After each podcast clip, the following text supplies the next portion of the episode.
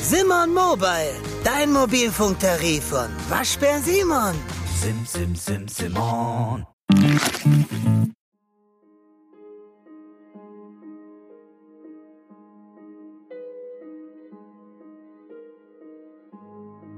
Eine Geschichte, die von einer Leidenschaft für Architektur, einem verzweifelten Schicksal und düsteren Geheimnissen erzählt.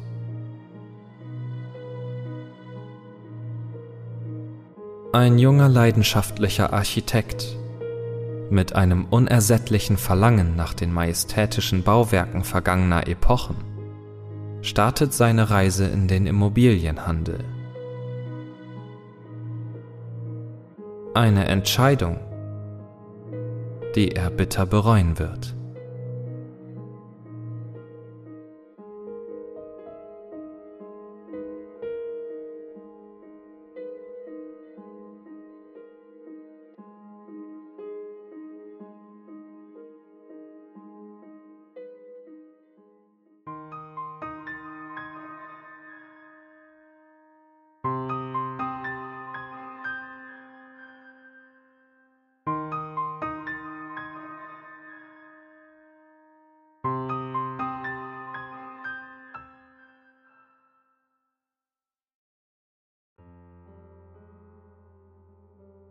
Zum Immobilienhandel bin ich nur durch die falsche Entscheidung gekommen, Architektur zu studieren. Ich bin kreativ, das steht außer Frage. Und mir blüht das Herz auf, wenn ich durch die Altstadt gehe und die Bauwerke vergangener Epochen betrachte, die sich hier und dort mit ihren formschönen Fassaden und Blendsäulen, hochstehenden Türmchen, seltenen Dachformen sowie gekachelten und getäfelten Außenseiten, stilistisch verschlungenen Strukturen und den alten sauber verputzten Wänden sowie wunderbar verzierten Dachkernen und ganz selten auch mal mit einem leuchtenden Fresko über den Rest der Gebäude erheben und stolz hinabsehen auf die neuzeitlichen Bauwerke, welche dort im zeitgenössischen Stil vor sich hin dümpeln. Eines dem anderen gleich, fast wie Zwillinge. Ja, ich gebe es zu. Ich hatte schon seit damals, bevor ich mein Architekturstudium begann, einen sehr stark ausgeprägten Fable für alte Gebäude und die Zeitalter, in denen sie entstanden. Gotik, Renaissance und Barock. Klassizismus oder Neoklassizismus.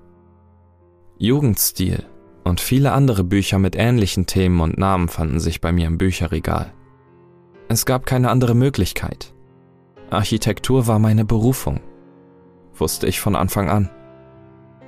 Somit begann ich dann vor einigen Jahren mein Studium und sog all das Wissen aus diesem Bereich in mich auf, ließ meiner Kreativität freien Lauf und erschuf Modelle von Bauwerken, die so prächtig wirkten wie der römische Petersdom.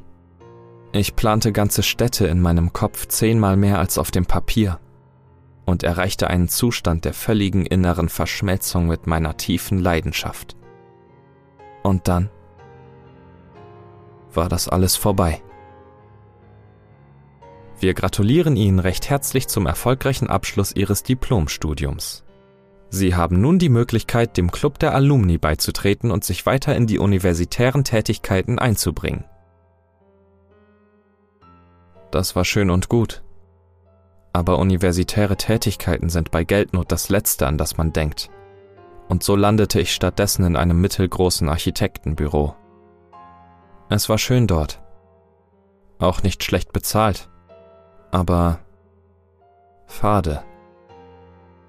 Mit jedem Tag, den ich arbeitete, merkte ich, dass ich mich weit von meinen ursprünglichen Träumen entfernt hatte. Meine Kreativität war hier nicht gefragt. Ich war Einsteiger und damit gerade einmal gut genug, die Zeichnungen anzufertigen. Das machte mich kaputt. Jeden Tag die Ideen anderer Menschen zeichnen, wieder und wieder und während meiner ganzen Arbeit hatte ich niemals ein einziges Blatt Papier unter den Fingern. Alles wurde digital erledigt. Und mit der Zeit realisierte ich, dass es unmöglich war für mich, die alten vergangenen Epochen zurück zum Leben zu erwecken. Die Gegenwart baut zweckmäßig, sagte mir ein Kollege, als ich mich in einer Pause mit ihm über die moderne Architektur unterhielt. Und so ließ ich mich in meinem Job treiben und dümpelte umher. Und jeder Tag war dem nächsten gleich. Genauso wie die langweiligen, modernen Bauten der Neustadt. Das ging ungefähr 19 Monate so, bis ich eines Abends Kashi wieder traf. Um meinen aufsteigenden Kummer zu ertränken, war ich in einer lokalen, aber eher unbekannten Kneipe versackt. Ziemliche Absteige gebe ich zu, aber das Bier war erfrischend und ziemlich günstig. Außerdem waren da nicht so viele Leute. Und das Wichtigste? Niemand von meiner Arbeitsstelle würde sich hier blicken lassen. Dort saß ich also. Dann bekam ich einen heftigen Klopfer auf den Rücken, als ich gerade das Glas zum Mund führen wollte. Erschrocken zuckte ich zusammen und ein kleiner Schwall Bier schoss über den Rand des Glases und lief an der Seite herab, wo ein dünnes Rinnsal zurückblieb. Kashi. Eigentlich Alexander Karsch wohl. Mein ehemaliger Klassenkamerad flitzte sich neben mich und ließ ein heftiges Lachen aus der Kehle fahren. Die Luft um uns herum wurde schwer vom Schnapsgeruch. Mein Mund fiel herunter. Mein Gott, Kashi! Es ist doch mindestens sechs Jahre her. Bist du etwa Alkoholiker geworden? fragte ich, ebenfalls schon beschwipst, aber auch ernst. Denn es roch stark nach meiner Vermutung. Nee, nee. Bist du verrückt? Ich hab heute nur einen drauf gemacht. Gibt etwas zu feiern. Erwiderte er und zog das Portemonnaie aus der Innentasche seines dicken Mantels, öffnete es und ließ ein paar dicke Scheine aufblitzen. Hey! Zwei Tequila-Shots. Für mich und mein Freund hier, rief er dem Wirt entgegen. Und dann kamen wir ins Reden. Es war ein sehr interessantes Gespräch, denn obwohl Kashi schon einige kurze Intos hatte, wirkte er recht konzentriert und hatte ein offenes Ohr, als ich ihm von meinem Studium damals und der derzeitigen Miserie erzählte. Kashi war von der Geschichte ganz und gar nicht gelangweilt und versicherte mir daraufhin sofort, dass er alte Häuser auch ziemlich geil fände. Und so erfuhr ich, dass Kashi eine kleine private Immobiliengesellschaft gegründet hatte und regelmäßig einige ziemlich ordentlich laufende Geschäfte abwickelte. Dann kam das Beste. Denn er bot mir an, in das Geschäft einzusteigen und gab mir seine Nummer, auf welcher ich am nächsten Tag einfach mal durchklingeln sollte. Ich hatte erst gedacht, der Alkohol hätte aus ihm gesprochen, als ich die Nummer am darauffolgenden Tag, einem Samstag, in meinem Handy suchte. Nach kurzem Zögern entschied ich mich jedoch dafür, dem Ganzen doch noch eine Chance zu geben. Ich war verzweifelt. Veränderung war das Einzige, was mir in dieser Situation noch helfen konnte. Ich wählte die Nummer, legte den Hörer ans Ohr und wurde recht schnell und herzlich von Kashi begrüßt welcher mittlerweile den Rausch ausgeschlafen hatte. Er erklärte mir das Konzept des Geschäftes, welches recht einfach war. Alte Häuser, die wegen Denkmalschutzes nicht abgerissen werden dürfen, von den Besitzern, welche darauf liegen geblieben waren, abkaufen, herrichten und dann teuer vermieten oder weiterverkaufen. Außerdem fragte er mich, wie viel ich auf der hohen Kante hätte. Und das war recht viel, denn über anderthalb Jahre in meinem Job hatte ich ja nichts anderes gemacht, außer zu arbeiten. Gegönnt hatte ich mir nichts. Kashi versicherte mir, dass wir mit so viel Kohle richtig durchstarten könnten. Tja, ich war verzweifelt. Und dieses Angebot war verlockend. Am selben Tag schrieb ich einen Brief an meinen Arbeitgeber und rief meinen Vorgesetzten an, dass er mich am Montag nicht erwarten müsse. Und so wurde ich Kashis Geschäftspartner. Am Montag kam ich zu ihm in das Büro. Ziemlich klein, aber ordentlich. Viel Ausrüstung war für den Job sowieso nicht notwendig. Und so arbeitete ich mit Kashi zusammen, investierte Geld und bekam es vielfach zurück. Am Anfang wollte Kashi eigentlich nur, dass ich für ihn die passenden Objekte heraussuche.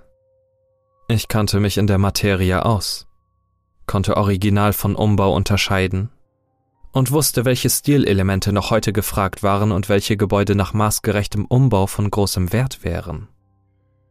Doch schnell merkte ich, dass nicht alles auf dem rechten Wege ablief.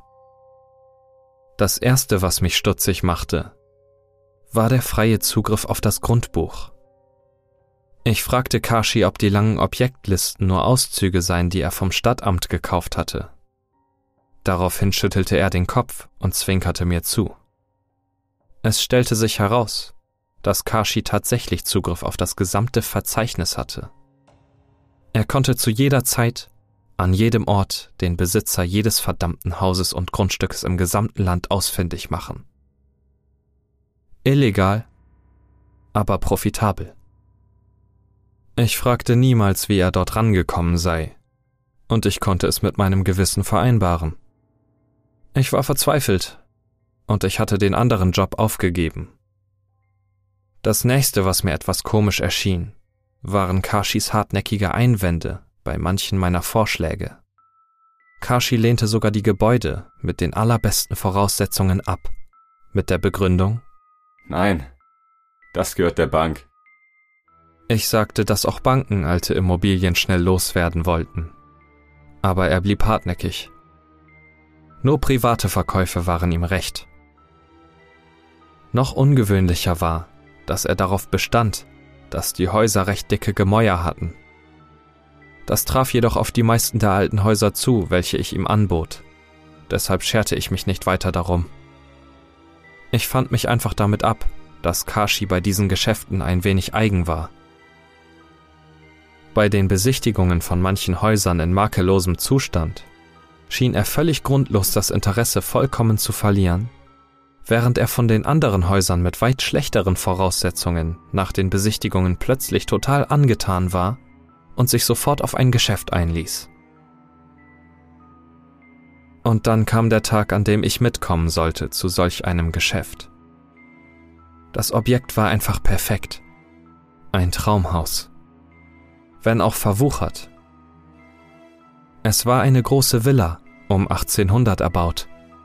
Zweigeschossig. Ausgebaute Dachmansarde plus Turmzimmer. Edle bordeauxrote Fassade und ein großer säulengetragener Rundbalkon mit marmoriertem Geländer sowie goldene Rokoko-Elemente an den Hausecken und passende Zierleisten zwischen den Etagen. Drumherum erstreckte sich ein weitläufiges Grundstück. Einige Tage zuvor hatte ich Kashi gefragt, ob ich ihm wie immer das Geld für die Hälfte des Kaufpreises überweisen solle. Er hatte abgewinkt und gesagt, ich solle es einfach am entsprechenden Tag bar ins Büro mitbringen. Erschrocken fragte ich ihn daraufhin, ob er tatsächlich vorhatte, das Objekt mit Bargeld vom Verkäufer abzukaufen. Überrascht blickte er mich an und sagte, dass er bisher jedes Objekt in Bar abgekauft hatte und ob mir das nie aufgefallen sei. Ich hätte vielleicht an dieser Stelle aussteigen sollen aus dem Geschäft. Aber ich war verzweifelt. Und der andere Job war nun weg. An dem Dienstagabend, an dem wir zu dem Objekt fuhren, um den Kauf abzuwickeln, war ich ziemlich aufgeregt. Ich hatte mehrere große Geldbündel in einem Koffer auf dem Schoß. Mein Anteil und Kashis Anteil zusammen. Das Geld wog schwer. Als wir ankamen, wollte ich aussteigen, doch Kashi wies mich an, sitzen zu bleiben. Wir warteten, bis nach ein paar Minuten in einiger Entfernung ein anderes Auto zum Stehen kam. Dann stiegen wir aus. Die Dämmerung war ziemlich fortgeschritten. Nur eine Person stieg aus dem anderen Auto. Ein älterer Herr. Was ich jedoch nur an den Falten um seinen Mund herum erkennen konnte. Denn der Hut, welchen er tief nach unten gezogen hatte, verdeckte den Rest seines Gesichts. Kashi nahm mir den Koffer aus der Hand und ich fragte ihn, wo eigentlich der Notar sei und was das alles solle. Keine Antwort. Fliegend ging der Koffer über in die Hände der gegenüberstehenden Person. Der Mann drehte sich wortlos auf der Stelle um und ging zurück zu seinem Auto. Auch Kashi und ich fuhren zurück ins Büro. Mir war zu diesem Zeitpunkt klar, dass ich mich strafbar gemacht hatte. Ich wusste nicht genau, was abgelaufen war, aber ich wusste, dass es wahrscheinlich schlimm genug war, um hinter Gitter zu kommen. Ich hätte echt aussteigen sollen. Wirklich. Meine Sorgen legten sich recht schnell, als wir in der nächsten Zeit kein neues Objekt kauften und uns stattdessen der Restaurierung der Villa zuwendeten. Ich hatte immer noch ein mulmiges Gefühl bezüglich dieses Objektes. Aber da es danach keine weiteren Auffälligkeiten mehr gab, redete ich mir ein, dass ich mich irgendwie reingesteigert hätte. Ich dachte mir, dass Kashi wahrscheinlich einfach nur Steuern hinterzieht. Klar, das war eigentlich nicht okay, aber das machen viele Leute. Deshalb blieb ich dabei. Außerdem war dieses Gebäude einfach zu faszinierend und es gäbe keinen schlechteren Moment auszusteigen. Endlich konnte ich mich wieder von meiner Leidenschaft mitreißen lassen. Bereits am darauffolgenden Donnerstag hatten wir mit der Planung begonnen. Wir waren erneut hingefahren zum besagten Objekt und haben es uns von innen etwas genauer angesehen. Ich sah es zu diesem Zeitpunkt das erste Mal denn nur Kashi war zu dem ersten Besichtigungstermin gefahren. Schon bevor wir drin waren, beeindruckte mich das Haus erneut. Denn der Eingang lag auf der Rückseite, welchen ich bisher noch nicht genauer betrachten konnte. Und vom Eingangsbereich blickte ein steinernes Engelsgesicht auf alle Personen, die durch die Pforte treten wollten. Der Stein in den Augenhöhlen hatte sich ziemlich dunkel verfärbt, was mir einen Schauer über den Rücken laufen ließ. Das Gefühl war gleichermaßen unwohl als auch aufregend. Die Innenräume des Hauses waren unvergleichlich schön. Eine große Eingangshalle, eine gut erhaltene breite alte Holztreppe, welche aus dem großen Flur in die obere Etage führte. Es gab mehrere Badezimmer mit alten Fliesen an den Wänden und Boden, von denen einige jedoch zerbrochen oder gerissen waren. Hier war noch viel zu tun. Viele alte Spiegel mit majestätischen Rahmen, ich vermutete Originale aus der Entstehungszeit des Hauses, waren noch im Gebäude zurückgeblieben. Die beiden Wohnzimmer waren riesig und von großen bodentiefen Fenstern auf der Eingangsseite und der linken Hausseite erleuchtet. Vom oberen Wohnzimmer hatte man einen überwältigenden Blick auf den großen Garten, der sich vor dem Eingangsbereich im hinteren Teil des Grundstückes erstreckte. Vor allem der Garten müsste noch hergerichtet werden, bemerkte Kashi. Mehrere kleine Zimmer waren auf der rechten Seite und der Frontseite des Hauses um das Wohnzimmer herum gelagert. Perfekt, um später einmal Schlafzimmer und Kinderzimmer daraus zu machen. Jedoch nur im Obergeschoss. Im Erdgeschoss hingegen war etwas viel Faszinierenderes anstelle der kleinen Zimmer. Wenn man gerade durch den Eingangsbereich hindurchging, an der großen Treppe vorbei, führten dort zwei Türen auf der rechten und linken Seite in zwei große Räume. Der kleinere Raum von beiden sollte später einmal zur Küche mit integriertem Essbereich ausgebaut werden. Der größere auf der linken Seite hingegen war ein riesiger Saal, welcher von vielen Spiegeln geziert wurde, welche sich vom Boden bis zur Decke erhoben und das einfallende Tageslicht quer durch den ganzen Raum fielen ließen. Die Spiegel in diesem Raum waren von noch beeindruckenderem Aussehen als die restlichen im Haus. Ein großer Kamin stand an der einen Wandseite. Es war zauberhaft. Mit Abstand der schönste Raum im gesamten Gebäude. Mit den Händen fuhr ich über den alten Wandbelag. Mir war aufgefallen, wie dick auch hier die Wände zwischen den Räumen waren. Es war nötig wegen der Statik, denn die obere Etage und das große Dach übten ziemlich viel Druck auf das alte Gemäuer aus. Und trotzdem faszinierte es mich. Ich fragte Kashi, was diese Wände wohl schon alles gesehen haben in über 200 Jahren. Lächelnd nickte er und sagte, Dieser Raum soll so bleiben. Wir werden die Wände neu streichen und die Spiegel reparieren. Ein komischer Ausdruck lag in diesem Blick. Ich konnte es nicht richtig zuordnen. Während der Restaurationsarbeiten selbst hatte er mir geraten, mir freizunehmen. Ich konnte mir selbst ein wenig vom Guthaben des Geschäfts auszahlen und ein paar ruhige Wochen verbringen. Es gab sowieso nicht viel zu tun, deshalb war mir das Ganze recht. Nach einer Woche jedoch war mir ziemlich langweilig geworden und ich beschloss, in das Büro zu fahren, um dort ein paar potenzielle oder interessante Objekte durchzuschauen.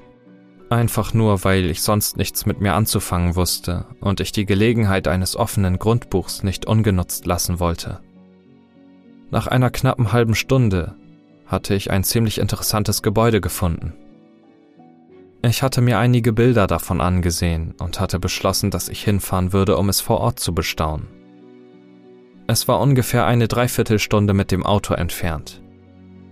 Ich wollte mir die Adresse und ein paar Infos notieren und kramte nach meinem Handy, welches ich jedoch im Auto liegen lassen hatte.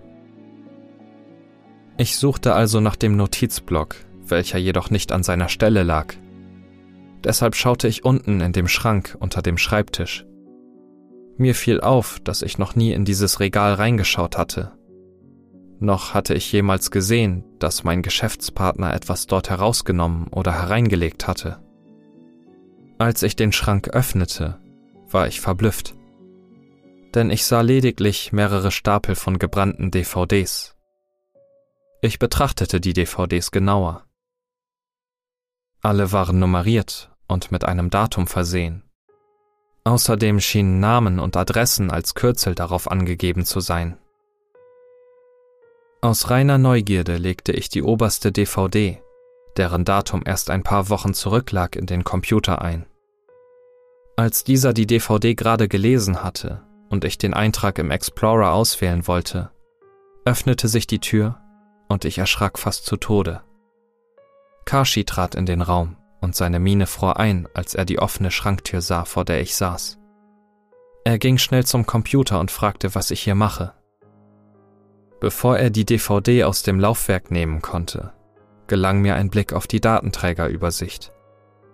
Datenträgername? Markusstraße 12 27.06.14 Inhalt? 27 Videos. Ich fragte ihn, was auf den DVDs sei woraufhin er stutzte und nach einer Pause sagte, es seien nur Materialien über ein paar Objekte und Backups von Firmendaten. Ich kümmerte mich nicht weiter drum. Ich hätte mir vielleicht Sorgen machen müssen, vielleicht wäre ich dann aus dem Geschäft ausgestiegen.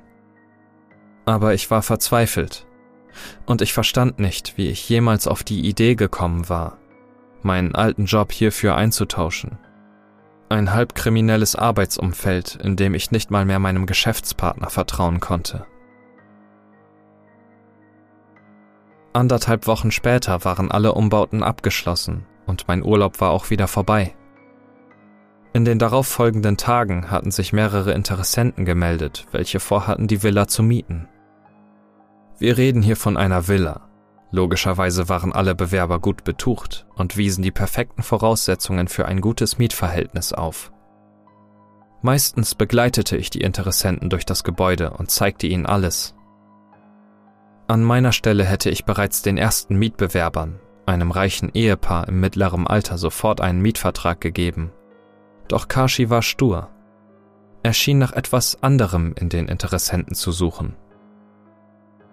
Auch dem zweiten reichen Bewerber, welcher sich für das Gebäude als gelegentlichen Sommerwohnsitz interessierte, erteilte er eine Absage, sogar nachdem dieser angeboten hatte, einen höheren Preis zu zahlen.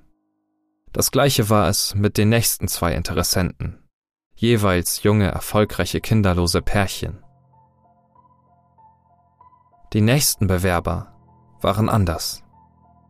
Sie waren natürlich auch reich, aber etwas bescheidener. Es war ein junges Ehepaar und sie hatten eine junge Tochter, nicht älter als neun Jahre. Sie waren sehr begeistert von der Wohnung und interessanterweise war Kashi diesmal auch von der Familie begeistert.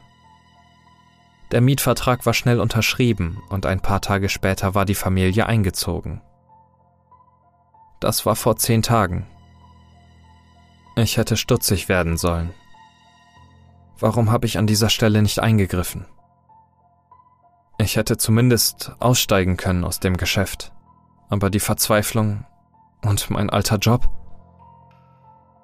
Die Familie wohnte erst vier Tage in der Villa, als es dann in der Nacht zum fünften Tag geschah.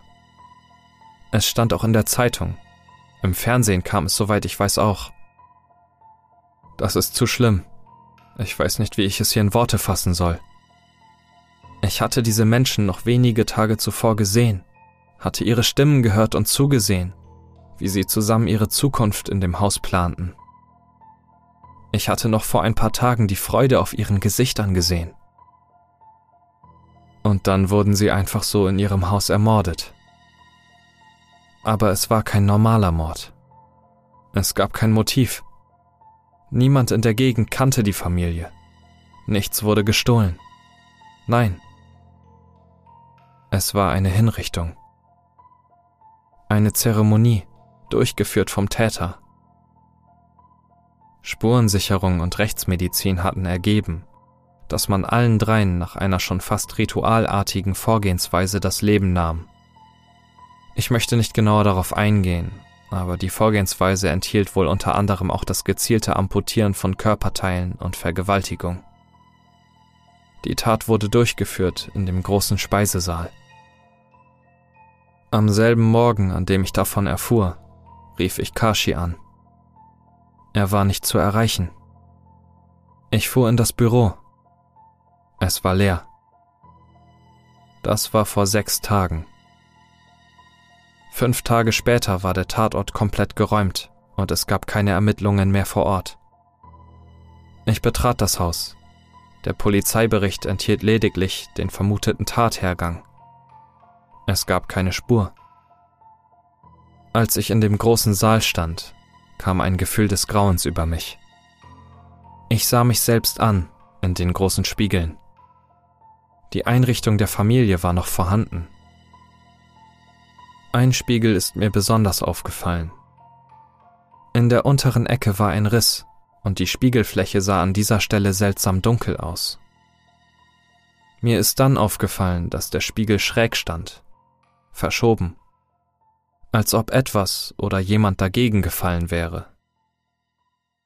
Auf der rechten Seite konnte man hinter den dicken Rahmen greifen. Ich fuhr mit beiden Händen in die Lücke und zog den Spiegel aus der Befestigung an der Wand. Der alte Rahmen knarrte laut, blieb aber stabil genug und so konnte ich den gesamten Spiegel zur Seite bewegen. Was ich dahinter fand, erklärte all die seltsamen Vorkommnisse. Mit einem Schlag wusste ich, wieso Alexander Karschwohl, dieser verdammte Hurensohn, niemals von Banken kaufen wollte. Wieso er nicht einmal offiziell kaufte, wieso er nur Bargeld genutzt hatte. Ich wusste, warum er weg war. Ich wusste, warum er kriminelle Verbindungen hatte, welche ihm Zugriff auf das Grundbuch verschafft hatten. Ich wusste, warum er alte Häuser mit dicken Mauern suchte, und mir fiel auf, wieso er so plötzlich das Interesse an manchen Häusern verloren hatte. Er hatte immer auf die Spiegel geachtet denn ich wusste nun auch, was eigentlich auf den DVDs im Schrank gespeichert war. Es waren nur Videos. Auf allen DVDs. Nur Videos. Manch einer würde viel bezahlen für so eine kranke Scheiße. Das alles wurde mir klar, als ich in den Hohlraum hinter dem einseitigen Spiegel sah, wo mir das rote Licht einer Kamera entgegenleuchtete. Ich hatte noch alle anderen Spiegel im Saal und auch in den anderen Räumen abgesucht. Es war bei allen Spiegeln das gleiche. Das war gestern. Heute habe ich einen Umschlag in meinem Briefkasten gefunden. Er enthält eine DVD. Sie ist nicht beschriftet. Ich habe sie bereits eingelegt, aber ich zögere noch. Ich weiß nicht, ob ich das sehen will. Datenträgername? Snuff. Film. Familienfeier. Inhalt? Ein Video